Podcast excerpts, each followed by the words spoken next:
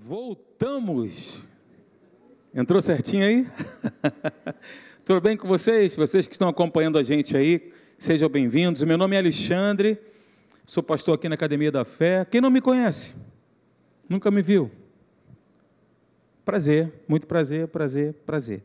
Olha só, nós vamos falar um pouquinho aqui da palavra de Deus, mas antes eu quero lembrar que no próximo sábado nós ainda continuamos com a nossa inauguração Glória a Deus, a igreja lá do Recreio. É isso aí. Será às 18h30, nós não teremos o nosso. Nós faríamos, né? Na sexta-feira também. Porém, o pastor Hélio decidiu que nós faremos somente no sábado, tá certo? Se você não foi ainda, quem não foi ainda lá em, no Recreio? Legal, faz a sua inscrição. Eu acho que já até abriu, né? Abriram as inscrições, não abriram? Já abriram, não sei nem como é que está isso aí, se já está preenchido ou não.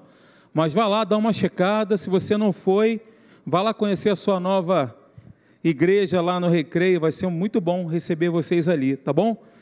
Conceição, te vendo aí. Só nós sabemos, né, Conceição? Só nós dois, né? Eu, você e a Cláudia, né? Muito bem, queridos. Deus é bom. Amém? Eu costumo fazer isso na escola bíblica. Eu aprendi com o pastor. Desde então eu tenho sempre feito isso. Eu gosto muito mas só vale se você fizer com muita fé e muita certeza. Pega a sua Bíblia aí comigo, por favor. Sua Bíblia de celulose. Se você ainda não tem a Bíblia de papel, compra ontem.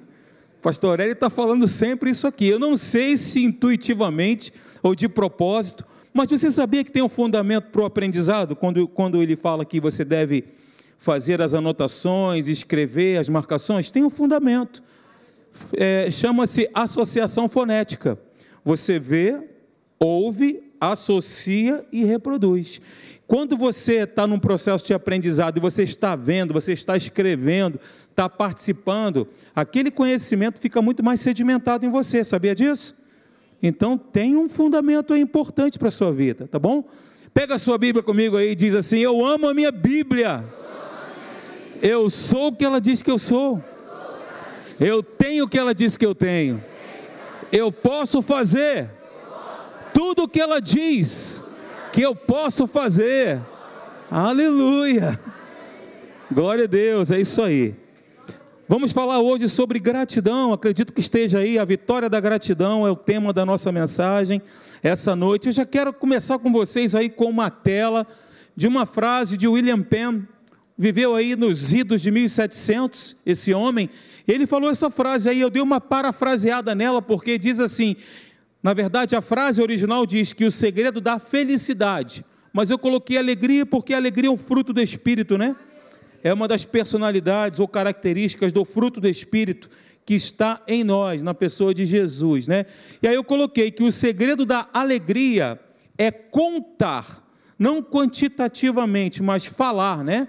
Suas bênçãos, aquilo que Deus tem feito na sua vida, enquanto outros, o que eles, o que, eles fazem? Aqueles que não, que não têm aliança, aqueles que não têm esse conhecimento da verdade, eles contam e propagam e somam os seus problemas. Nós não, diga eu não. Eu vou contar as bênçãos de Deus. Ok? Então, o segredo da alegria plena, da alegria que é fruto do Espírito, somos é nós contarmos aquilo que nós que Deus tem feito na nossa vida. Eu quero te dizer que o fato de você estar aqui essa noite é motivo de muita alegria, tanto para você quanto para a sua família e sobretudo para Deus, né? É o teu reconhecimento, é um ato, é uma atitude. Queridos, ao lermos a palavra de Deus, nós percebemos o tema da gratidão espalhado por todas as páginas da Bíblia. E nós temos aqui uma centena de versículos nos dizendo para dar graças ou oferecer louvor a Deus. Porém, além da palavra de Deus, além da Bíblia, nós também temos vários estudos, vários é, é, estudos mesmo, né? várias pessoas escrevendo sobre isso, artigos, falando, constatando os benefícios que existem em sermos uma pessoa grata. Segundo estudos, as pessoas que são gratas, elas ficam menos deprimidas, sabia disso? Tiram as melhores notas na escola, dormem melhor. Olha aí, seja grato, hein? Permanecem saudáveis, têm amizades mais profundas e uma visão muito mais alegre da vida. Basicamente, a gratidão faz bem. Certo? E aí nós vemos na palavra de Deus esse texto lindo aí na nova versão internacional que eu coloquei para você, que diz assim, ó: "Deem graças em todas as circunstâncias, pois esta é a vontade de Deus em Cristo Jesus". E eu quero lançar aqui com vocês alguns fundamentos, né? Sobre esse ponto fundamental, sobre as ações de graças. Vamos lançar aqui, eu quero te lembrar alguns versículos, não vai dar tempo de nós falarmos especificamente sobre cada um deles, mas nós vamos lançar aqui os fundamentos e você vai pegando. Jesus, ele foi o nosso maior exemplo. Jesus foi o nosso grande exemplo. E obviamente tem sido, né? E Jesus, em Mateus capítulo 11, versículo 25, a Bíblia diz que ele falou o seguinte: Pai, graças te dou, Senhor do céu e da terra, porque ocultaste estas coisas aos sábios e instruídos e as revelaste aos pequeninos. Um outro texto, a Bíblia diz que ele tomou um cálice e, tendo dado graças, o deu aos discípulos, dizendo: Bebei dele todos, porque isto é o meu sangue, o sangue da nova aliança, derramado em favor de muitos para a remissão de pecados. Ainda, quando ele estava ali com os cinco pães e dois peixinhos, a Bíblia diz que, tendo dado graças, ele distribuiu igualmente aquilo ali para as pessoas que estavam naquele momento. Você lembra também quando Jesus estava ali, juntamente com Marta e Maria, Lázaro havia morrido, estava na porta do túmulo. O que, que ele disse? Senhor, graças te dou porque me ouvistes. Aliás, eu falei assim para que as pessoas entendam. Na verdade, eu sei que o Senhor sempre me ouve, mas ele já começou agradecendo a Deus. Graças te dou porque sempre me ouvistes.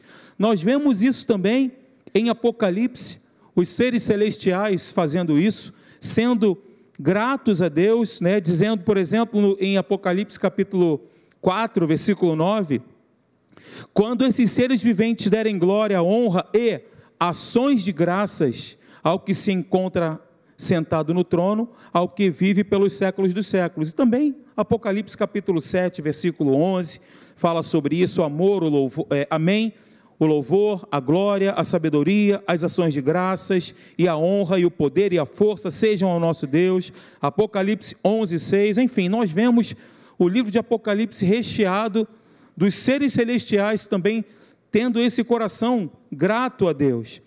E aí também vemos, né, que é um ato de devoção, é uma ordenança bíblica. É um ato de devoção. Salmo 50, versículo 14. Diz assim: Oferece a Deus sacrifício de ações de graças e cumpre os teus votos para com o Altíssimo. Filipenses 4, 6. Não andeis ansiosos de coisa alguma, em tudo, porém, sejam conhecidas diante de Deus as vossas petições pela súplica, pela oração, com ações de graças. E finalmente, 1 Tessalonicenses 5,18, dizendo que esta é a vontade de Deus. Agora, vai comigo lá, por favor, em 1 Tessalonicenses.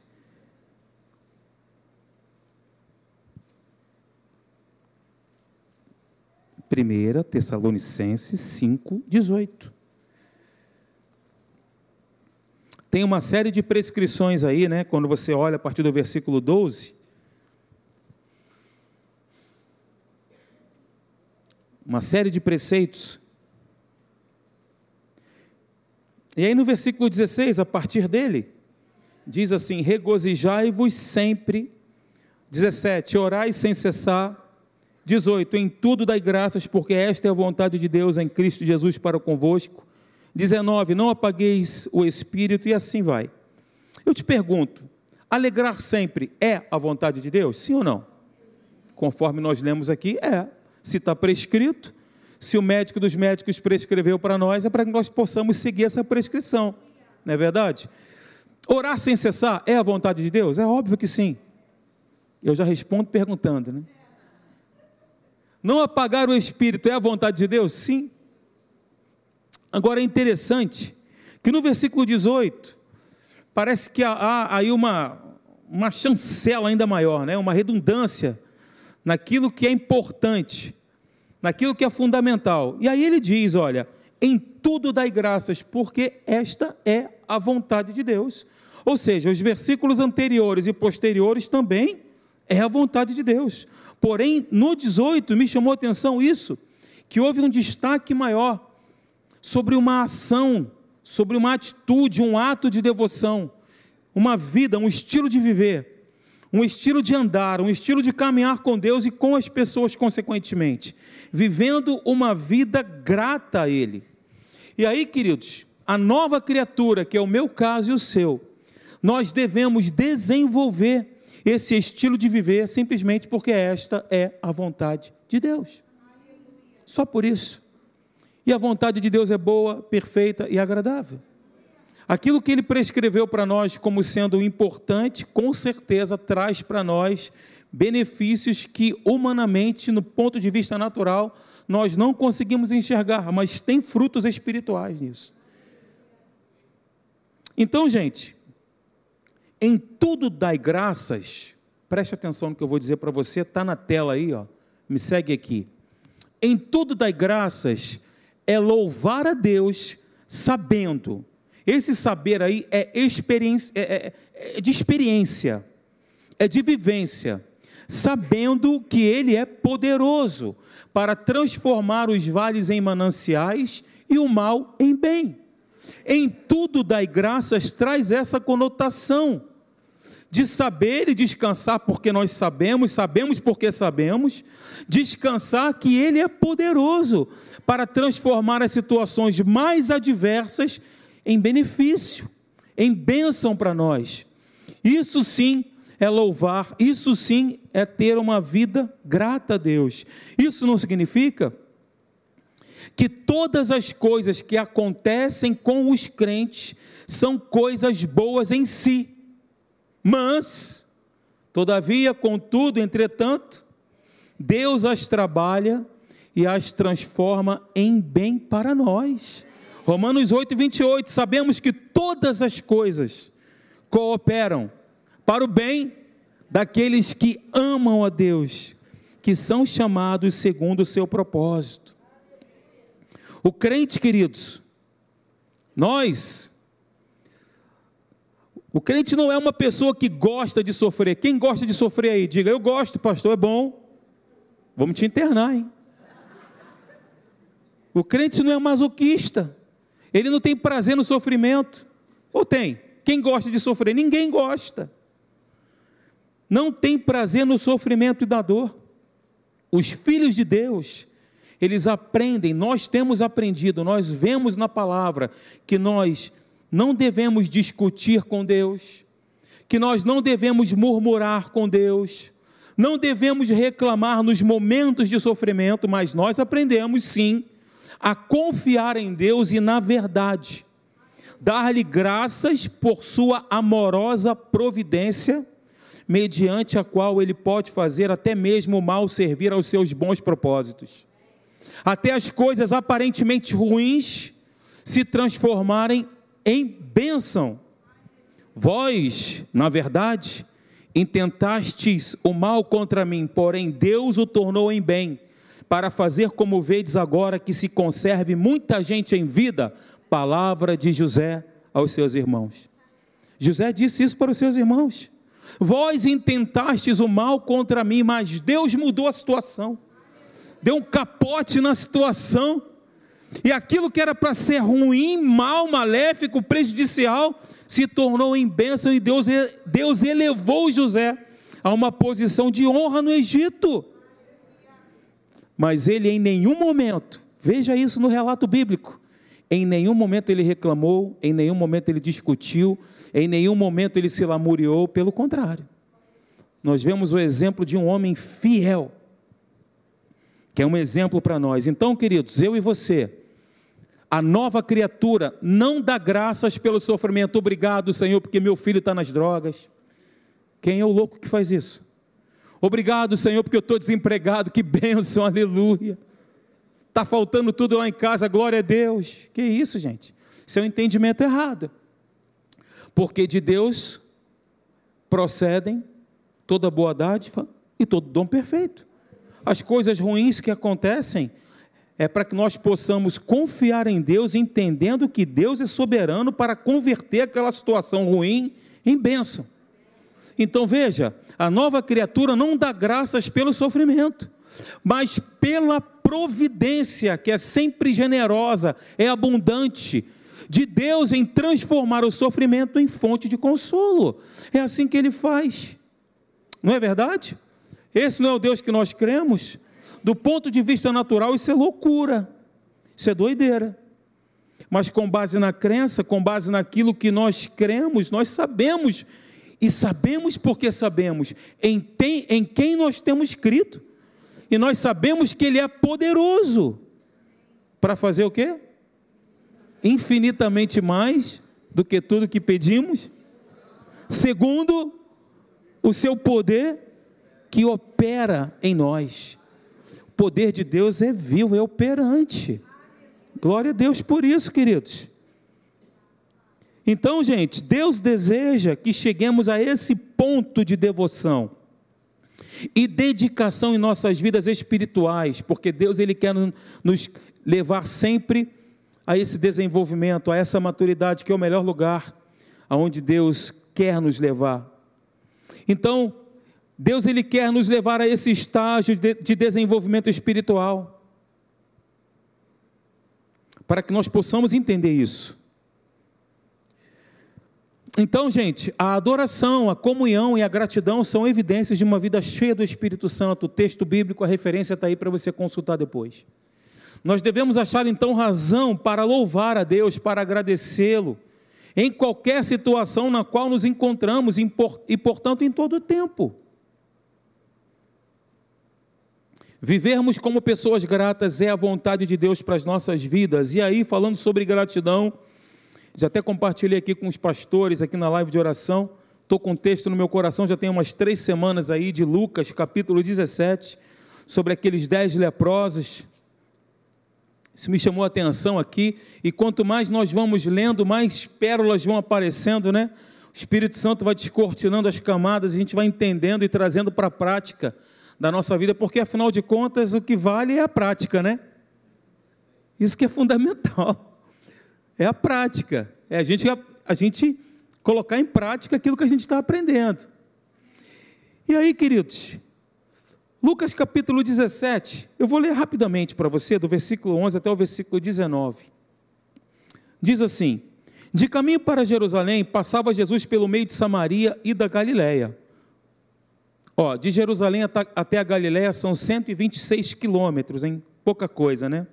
E tem gente que acha que o recreio é longe, hein? Ao entrar numa aldeia, saíram-lhe ao encontro dez leprosos, que ficaram de longe e lhe gritaram, dizendo: Jesus, mestre, compadece de nós. Versículo 14: Ao vê-los, disse-lhe Jesus: Ide e mostrai-vos aos sacerdotes.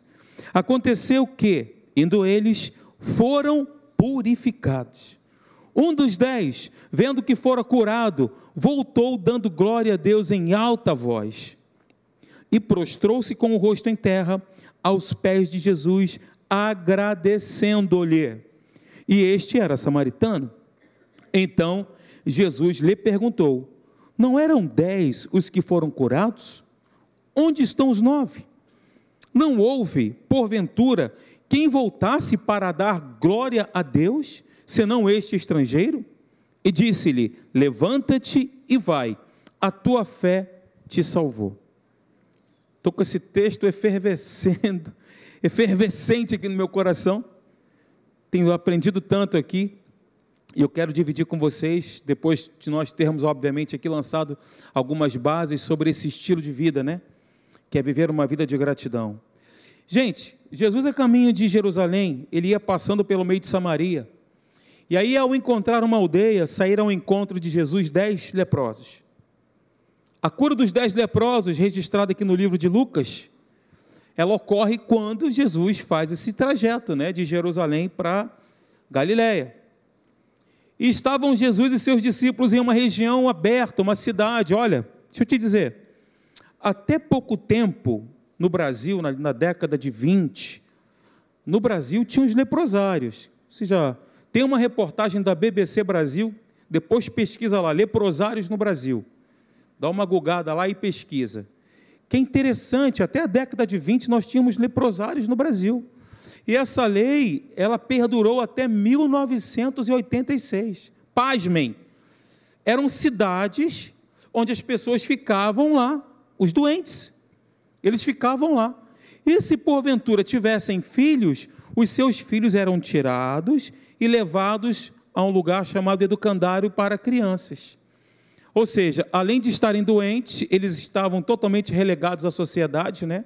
Aqui no Brasil, hein? Relegados à sociedade, ao convívio social, e quando tinham filhos, os seus filhos lhes, lhes eram tirados.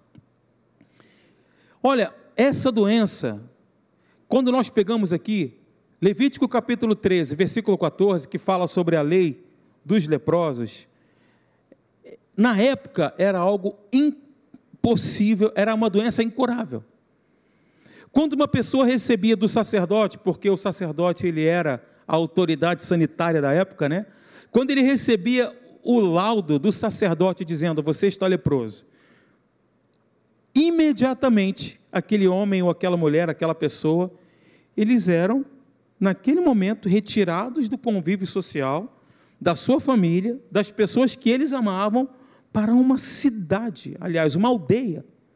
E ali ficavam até morrer, vendo a morte chegar a cada dia, vendo os amigos morrerem, né? O seu corpo, assim, na verdade eles eram zumbis mesmo, né? Vendo o corpo se desfazer e morrendo aos poucos. Imagina receber um diagnóstico desse naquela época. Uma tragédia. E o texto bíblico diz que aquelas pessoas que tinham contato com os leprosos também tornavam-se impuros, só pelo fato de ter contato com eles. O que aconteceu aqui então? De longe, Jesus andando, aquele não era um trajeto natural para se fazer. Jesus, ele, quando ele foi para a Galiléia, ele ele entrou nessa aldeia, chegou perto dessa aldeia, que era a cidade, entre aspas, a cidade dos doentes, e eles de longe fizeram um apelo para Jesus. Eles aqui, como diz o texto, eles apelaram, eles apelaram à misericórdia. Mestre, versículo 13: compadece-te de nós. Compadece-te de nós. E quando eu vejo aqui que Jesus ele modifica o seu trajeto para atender um grupo de pessoas que estavam completamente relegados, distantes da sociedade. Jesus ele mudou o seu trajeto. Eu lembrei daquele texto lá em, em Atos capítulo 10, versículo 38, que diz que Jesus andava por toda parte, né? Ele andava por toda parte fazendo bem e curando a todos. E aí ele mudou o seu trajeto porque originalmente ele não deveria fazer aquele trajeto, tinha um trajeto mais fácil, mais é, não tão perigoso quanto aquele. Naquela época as ruas não eram asfaltadas, não, queridos.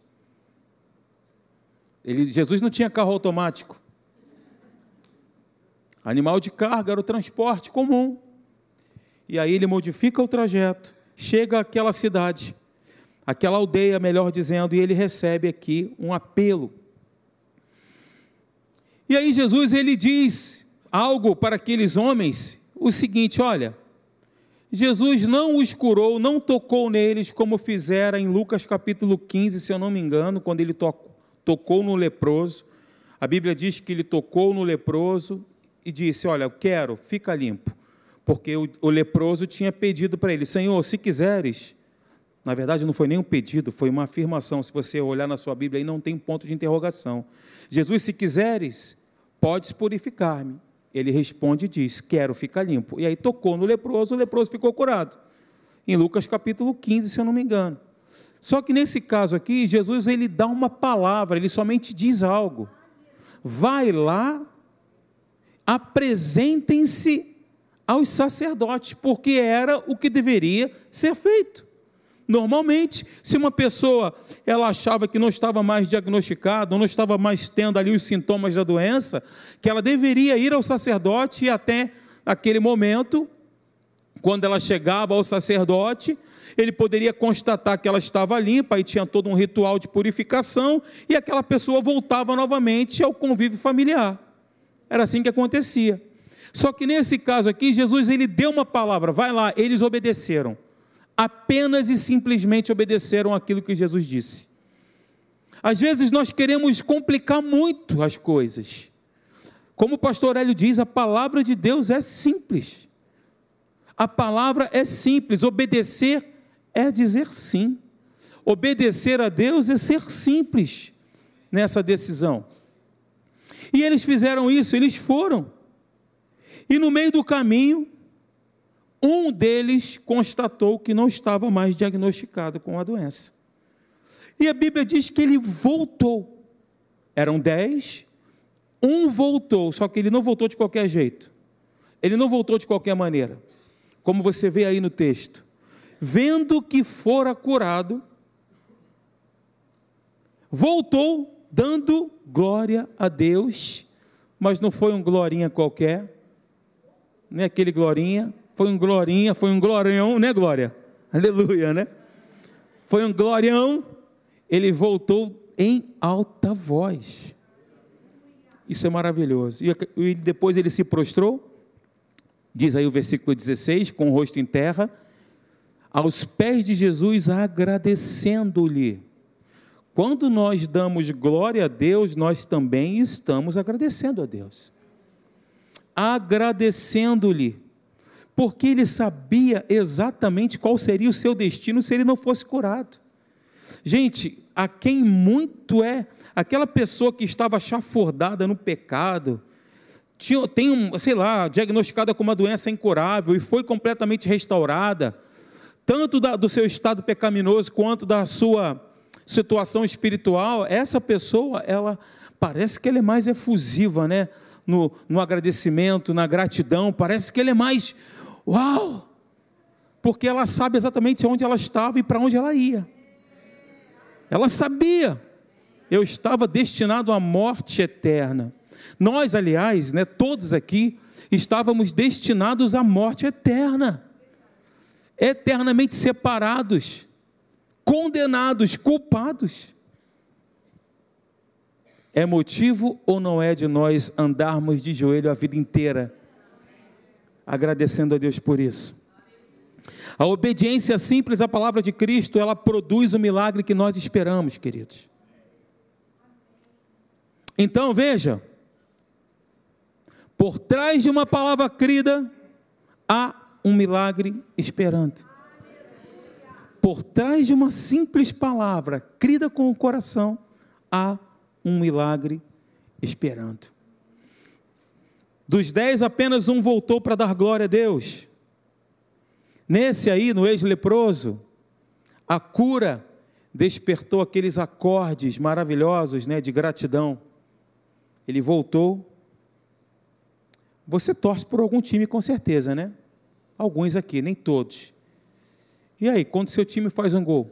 Gol, legal. Estou tão feliz. Pastor Marcelo, eu falei lá na igreja, eu preguei essa mensagem lá em Caraí, quando o Flamengo foi a seleção rubro-negra. Amém, Jesus? Amém. Aleluia, a voz do povo. É a voz. Quando o Flamengo foi campeão da Libertadores da América, o pastor Marcelo estava lá em casa.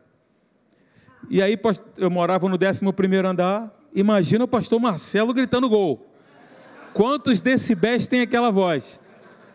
Ele tentava abrir lá meu blindex, não conseguia, igual aquela coisa toda, Flamengo! Aquele, aquela vibração. Você lembra quando o Brasil foi campeão? Foi qual? É, 2002? Você lembra? Até quem não gosta de futebol, gente. Nem todo mundo, é claro, eu entendo, mas a maioria, né? Uau! Vibra.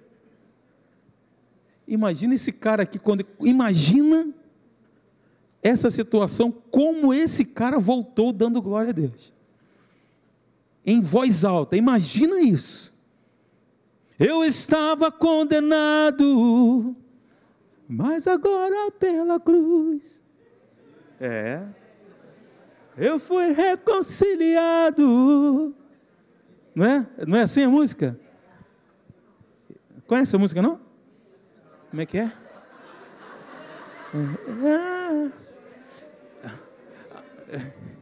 Me atraiu e eu, sem palavras, me aproximo, quebrantado por seu amor. Gostei, boa.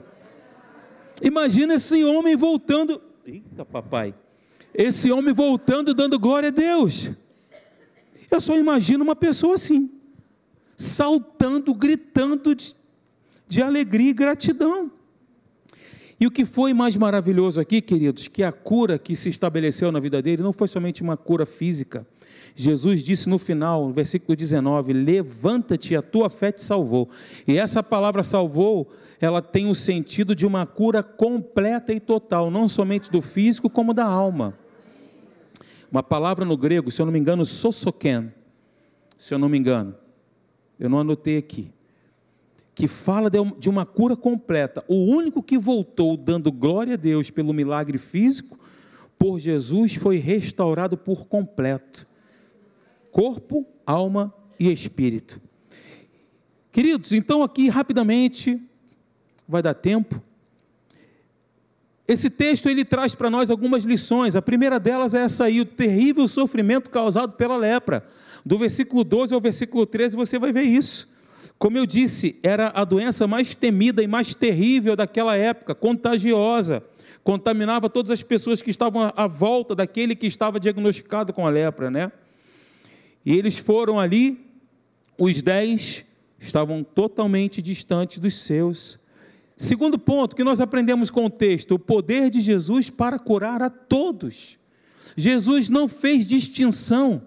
Você acha que Jesus sabia que somente um voltaria? Sim ou não? 100% homem, 100% Deus. Sendo 100% Deus, é óbvio que ele sabia que um somente dos dez voltaria para agradecer. Mesmo sabendo que um somente voltaria, ele curou somente um? Não, ele curou os dez. Jesus não faz distinção, ele cura todos aqueles que creem.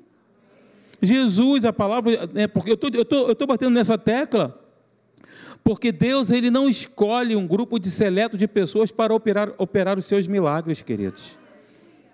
Deus ele não escolhe, eu vou, eu vou curar esse daqui, eu vou curar o pastor Leandro que está mais precisa de cabelo. Eu vou curar o Sérgio ali, que tem que ter uma barbinha mais pretinha.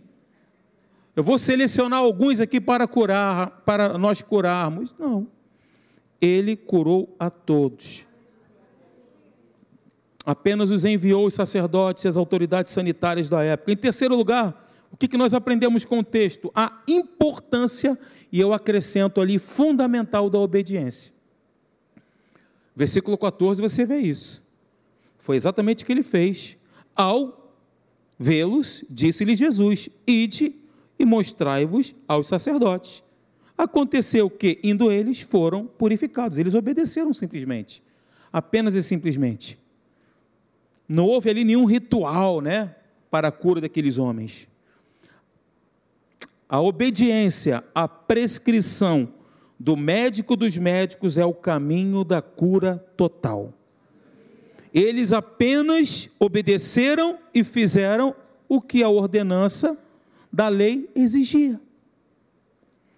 Então, gente, a obediência a princípios simples, elementares, é uma das chaves para o milagre.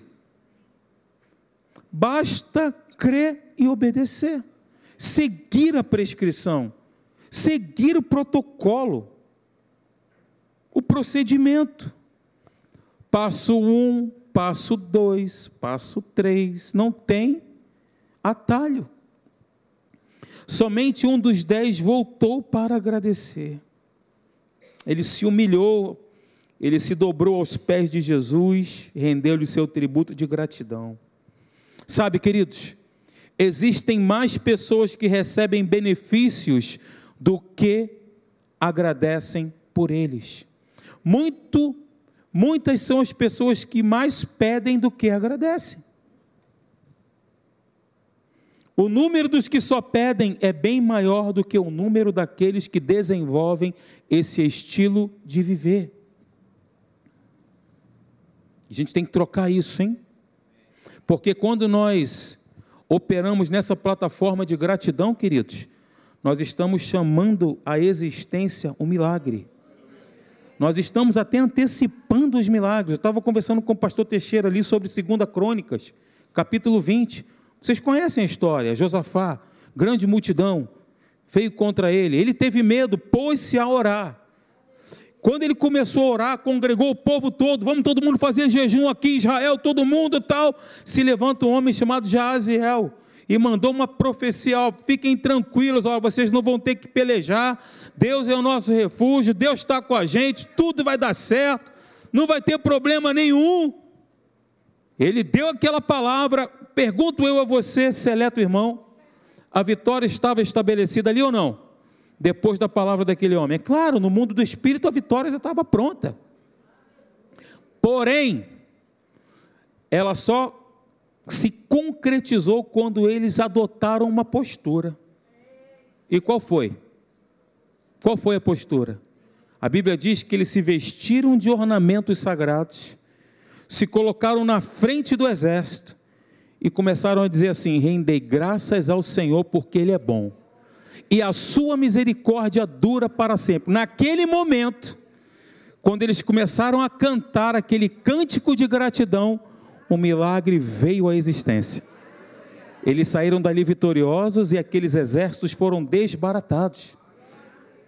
A vitória já tinha sido estabelecida, mas ela só veio à luz quando eles adotaram a postura de agradecer por algo que ainda não havia acontecido no mundo natural, mas já havia sido consumado no mundo do espírito. Assim é a nossa vida. Você não está vendo, se você não está vendo, não significa que Deus não está fazendo. Se você não está vendo, não significa que Deus não está agindo. Nós cremos no agir invisível de Deus. Eclesiastes diz isso: nós não vemos a força do vento, Todavia, nós não desprezamos a sua força. Nós não vemos a formação de uma criança no ventre materno, mas nós sabemos que ali está sendo produzido um bebê. Nós sabemos, mas nós não estamos vendo. E se você não está vendo, o milagre, a resposta da sua oração, o que você tem pedido a Deus, o que você tem esperado de Deus, se você não está vendo, não significa que não está acontecendo. Qual é a postura? Qual é a postura? Gratidão. Gratidão. Senhor, troca. Para de pedir. Se você já pediu uma vez, para, para, para de pedir. Crede no Senhor vosso Deus e estareis seguros. Crede nos seus profetas e prosperareis. Humildemente falando. Se você considera que eu sou um profeta de Deus na sua vida, não sou eu que estou dizendo, não, é a palavra de Deus aqui. Faz o que a Bíblia está mandando. Obedece pura e simplesmente. Apenas e simplesmente obedece. Agradece. Está tudo dando errado. Mas ele converte a maldição em benção. Ele converte a situação mais desastrosa, desesperadora, que você não sabe como resolver, você não entende por que está acontecendo aquilo, e às vezes diz: Senhor, o que está acontecendo comigo? Por que, que isso está acontecendo? Calma. Agradece, Senhor, eu te louvo, porque eu sei em quem tenho crido, eu sei que o Senhor está comigo. Eu sei que tu és poderoso e o poderoso está comigo, e a hora vai chegar. Tem dia e tem horário para acabar esse negócio. Glória a Deus. Aleluia! Uma frase poética para você essa noite. Ah, não, ainda, o quarto ponto que nós aprendemos com o texto, o valor inestimável da gratidão. Do versículo 15 ao 18 você vai ver isso. Então, além disso, essa é a frase poética, veja. A gratidão é uma flor que nunca germinará de qualquer outro caule exceto da raiz profunda da humildade. Não foi isso que ele fez? Ele se prostrou, ele botou a cara no chão. ele se humilhou. E um coração compungido, um coração contrito, Deus não despreza. Um coração que se humilha, ah, meu irmão, isso tem grande valor diante de Deus. Nove dos dez leprosos, após conseguirem o que queriam, não apresentam, não apresentam um coração grato a Jesus, mas um deles faz aquilo que Deus espera de nós. Ele prostrou-se com o rosto em terra aos pés de Jesus, agradecendo-lhe. A gratidão é o reconhecimento que Deus espera de nós. Então, gente, um coração grato. Diga assim: o meu coração é grato. É um coração que expulsou todo o orgulho de dentro de si. E ele tomou uma decisão, ele escolheu, ele reconheceu a grandeza de Deus, ele reconhece a sua grandeza, a sua soberania, a sua ação e os seus propósitos. De novo, eu lembro para você, Romanos, que todas as coisas cooperam para o bem daqueles que amam a Deus. Com o coração curado, convertido, o foco da vida do ex-leproso foi glorificar o nome do Senhor. Ele voltou dando glória a Deus, em voz alta, ou seja, Todos precisam saber o que Deus fez por mim. Todos precisam saber que eu fui curado da lepra. Todos precisam saber que Jesus me curou. Ele não escondeu isso. Da forma que ele podia, com a sua voz, com o seu coração convertido, glorificou a Cristo. Ele foi uma testemunha viva que milagres acontecem todos os dias. Eu lembrei da Lana Vasques. Milagres acontecem todos os dias. Glória a Deus. Muitos receberam grandes bênçãos do Senhor Jesus em suas vidas, mas poucos o honram com as suas vidas. Todos nós aqui fomos salvos, né? Aqueles que receberam a Jesus como Senhor e Salvador das suas vidas, automaticamente foram justificados, santificados, uma troca de natureza. A natureza divina passou a habitar em nós, né? O nosso espírito é um com o espírito de Deus. Uma coisa é ser salvo, outra coisa é com as nossas vidas demonstrar, nem de palavra precisamos, mas demonstrar aquilo que Jesus fez por nós. Não estou falando que você deve fazer como aquele leproso. É só ter um procedimento cristão. É só ter um procedimento que glorifique a Deus. É assim. Então, gente, rapidamente, em quinto lugar, a bênção suprema da salvação. Essa é a mãe de todas as bênçãos. a salvação é a mãe de todas as bênçãos. Você é curado? Glória a Deus, mas o seu corpo vai voltar ao pó. Foi restaurado? Beleza, um dia nós vamos, se Jesus não voltar, nós vamos seguir o caminho de toda a raça humana. Mas a salvação, ela é a mãe de todas as bênçãos. Perdura por toda a eternidade. Sendo assim, a cura é uma bênção temporal, mas a salvação é uma bênção eterna. Foi exatamente isso que aconteceu com aquele único homem que voltou. Ele foi curado no seu corpo e no seu espírito. O espírito foi completamente restaurado. Amém? Então, gente, para finalizar, nós escolhemos o que pensamos, sim ou não? Nós é que definimos os pensamentos que vão povoar a nossa mente, sim ou não? Então, vamos permitir que pensamentos de gratidão encham as nossas mentes? Vamos escolher isso? Pensamentos de gratidão, não pedinte, somente pedinte, mas o pensamento de gratidão, porque quando nós operamos nessa plataforma, de novo, nós estamos antecipando o milagre, nós estamos chamando a existência algo que já aconteceu. Amém? Vamos ficar de pé. Quem é grato aí? Quem é grato pela sua família aí, pela sua esposa, pelo seu filho, pela sua filha, pelo seu trabalho, pela sua igreja, pelos seus pastores, você é grato? Diga assim, Senhor, eu, eu te agradeço, muito obrigado, Senhor. Obrigado pela minha salvação.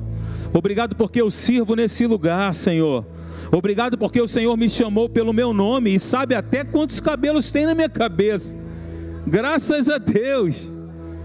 Obrigado, Senhor. Aleluia.